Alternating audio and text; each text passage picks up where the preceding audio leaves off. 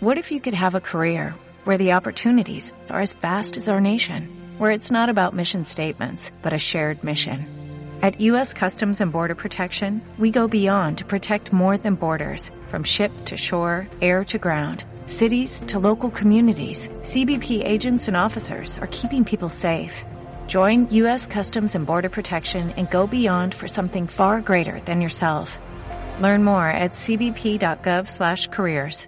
Hola, soy María, estoy embarazada de 36 semanas de mi segundo bebé y quería saber si es normal que el parto del segundo bebé sea más rápido que el primero. Sí, mira, sí que es cierto que los segundos partos suelen ser más rápidos que los primeros, se tarda menos en dilatar y, bueno, y suele ser también un dispositivo más corto, sí, sí.